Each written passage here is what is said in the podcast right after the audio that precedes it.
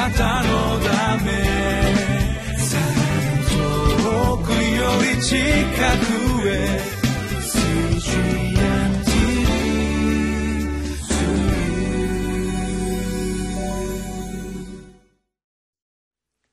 皆さんこんにちは。リビングライフの時間です。今日の聖書の箇所はコリント人への手紙第115章の1節から11節です。恵みによって伝える真理の福音。このタイトルの箇所から一緒に恵みを汲み取ってまいりましょう。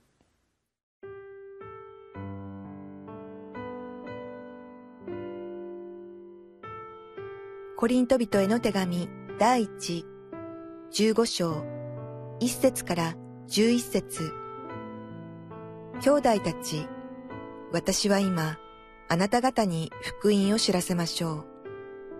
これは私があなた方に述べ伝えたもので、あなた方が受け入れ、またそれによって立っている福音です。また、もしあなた方がよく考えもしないで信じたのでないなら、私の述べ伝えたこの福音の言葉をしっかりと保っていれば、この福音によって救われるのです。私があなた方に最も大切なこととして伝えたのは、私も受けたことであって、次のことです。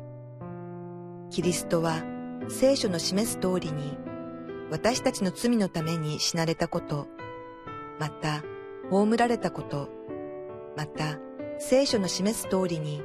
三日目によみがえられたこと、また、ケパに現れ、それから十二弟子に現れたことです。その後、キリストは500人以上の兄弟たちに同時に現れました。その中の大多数の者は今なお生き残っていますが、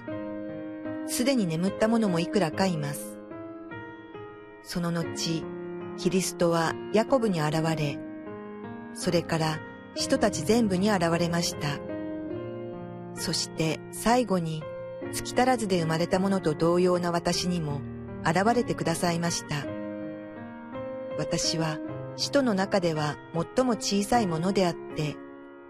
使徒と呼ばれる価値のないものです。なぜなら私は神の教会を迫害したからです。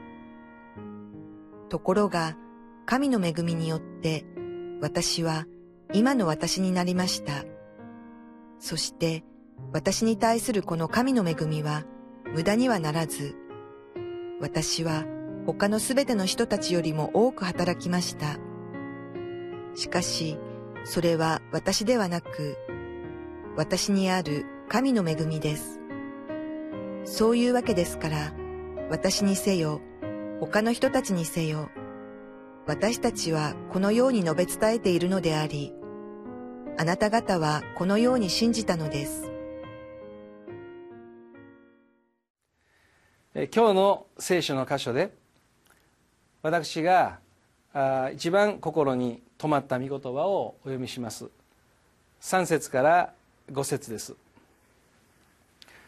私があなた方に最も大切なこととして伝えたのは私も受けたことであって次のことです。キリストは聖書の示す通りに私たちの罪のために死なれたこと。また葬られたこと。また聖書の示す通りに3日目によみがえられたこと。またケパに現れそれから十二弟子に現れたことです。この聖書の箇所はよく理解しているつもりでした。そして実際に教会でメッセージをしたり伝道したりする時にこの箇所を引用します。イエス様の十字架の死と葬りと復活。このことを私たちはしっかりと語っていかなければならない。福音を伝える時にここは決して欠かすことのできない箇所でありまた事実だと信じています。少し話は変わりますが私は昨年車を乗り換えました、えー中古車を購入したわけですけれど急いでその中古車を買わなければならないような状況だったのですが本当に神様の導きでいい車が与えられました。その際ですねハンドルを買ったんです。そして次にエンジンの乗っていない自動車の車両を買いました。最後にエンジンを買いました。というと皆さんはきっと驚かれるかそんなアホなとおっしゃると思います。そうです。そんな買い方はしていません。私が車を買った時にその車はしっかりとエンジンもついていましたしハンドルもついていました。もちろんタイヤもついておりました。その車を一つのものとして私は買ったんです。今日この箇所を読んだ時に思わされたのはこの福音も一緒だということなんですね。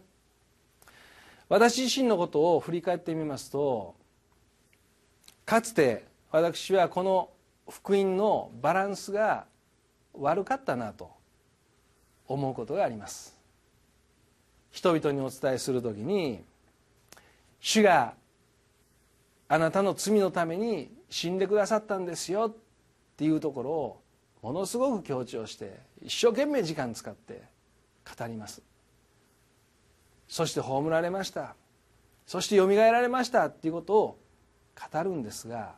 だんだんとその時間も短くなるし、えー熱の入れようも変わってくる。どうしても最初に福音を伝えてそしてその人に信じてもらおうと思うがあまりにその人の罪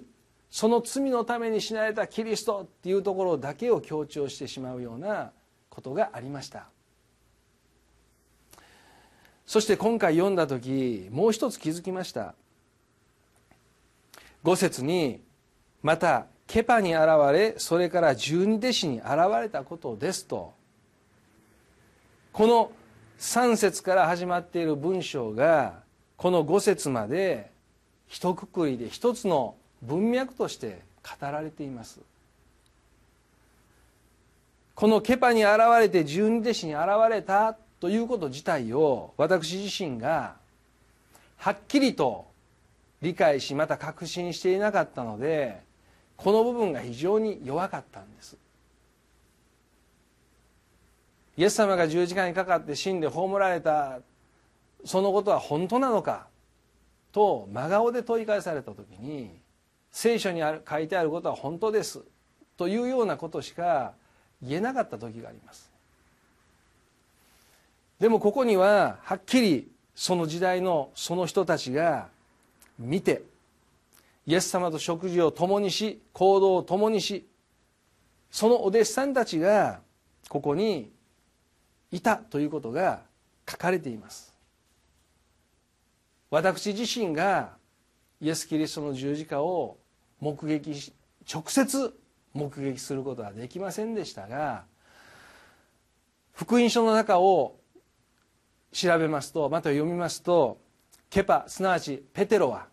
イエス様とどのように生活したか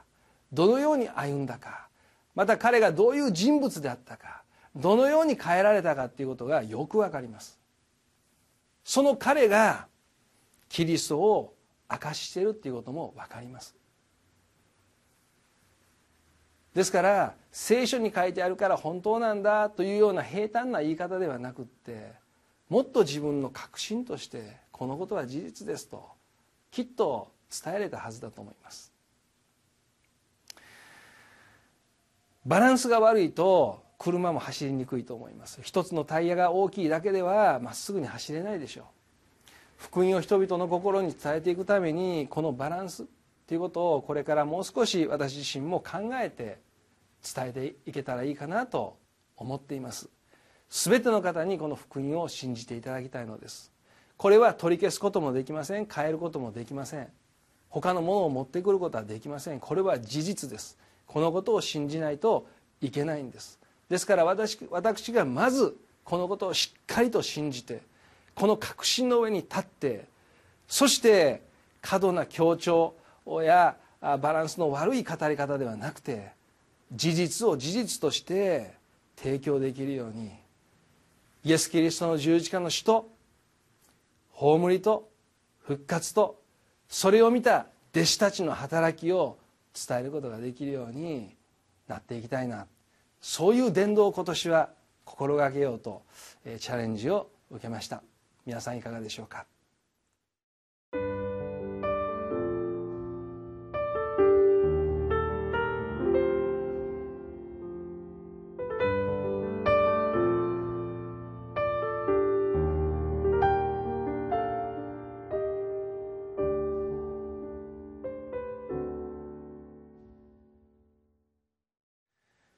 つも御言葉を語る時に思うわけですけれどもその日その日本当に精霊様に導かれて主が示されることを語れるように祈っています。でもやはり人間的な思いもありどこかに力を入れて強調してしまうっていうこともあったりもするんです。それが現実なのですけれども。でも本当に精霊に頼って自分の肩の力を抜いてこの福音の言葉を伝えていこういきたい伝えていこうそのように改めて思わされています。共に福音を語り続けてまいりましょう。お祈りをいたします。恵み深い天のお父様皆をあがめます。イエス・キリストの十字架の死と葬りと復活とは取り消されることのできない。そして主の愛がまさにそこに掲示され今なおその十字架は有効で人を救う力があるということを信じます。私たちはその恵みに預かっておりますがまだその恵みを知らない方々も私たちの周りにたくさんおられます。一人残らずこの福音の恵みに預かっていただきたいと願いますがまたそこには伝えるものが必要です。主よどうぞ私たち一人一人をこの福音を携え出ていくものとならせてくださり。そして弟子たちが目撃したイエス・キリストを私たちは信じてそのことを事実として大胆に語ることができるよう聖霊様助けを与えてください自分の力ではなくて御霊に導かれ御霊の力によってあなたに頼ってこのことができるように。今年も一人でも多くの方々にお一人お一人がこの福音をお伝えすることができるよう主を祝福してください。尊きイエス・キリストの皆によってお祈りします。アーメン。あなたのため。り近くへ。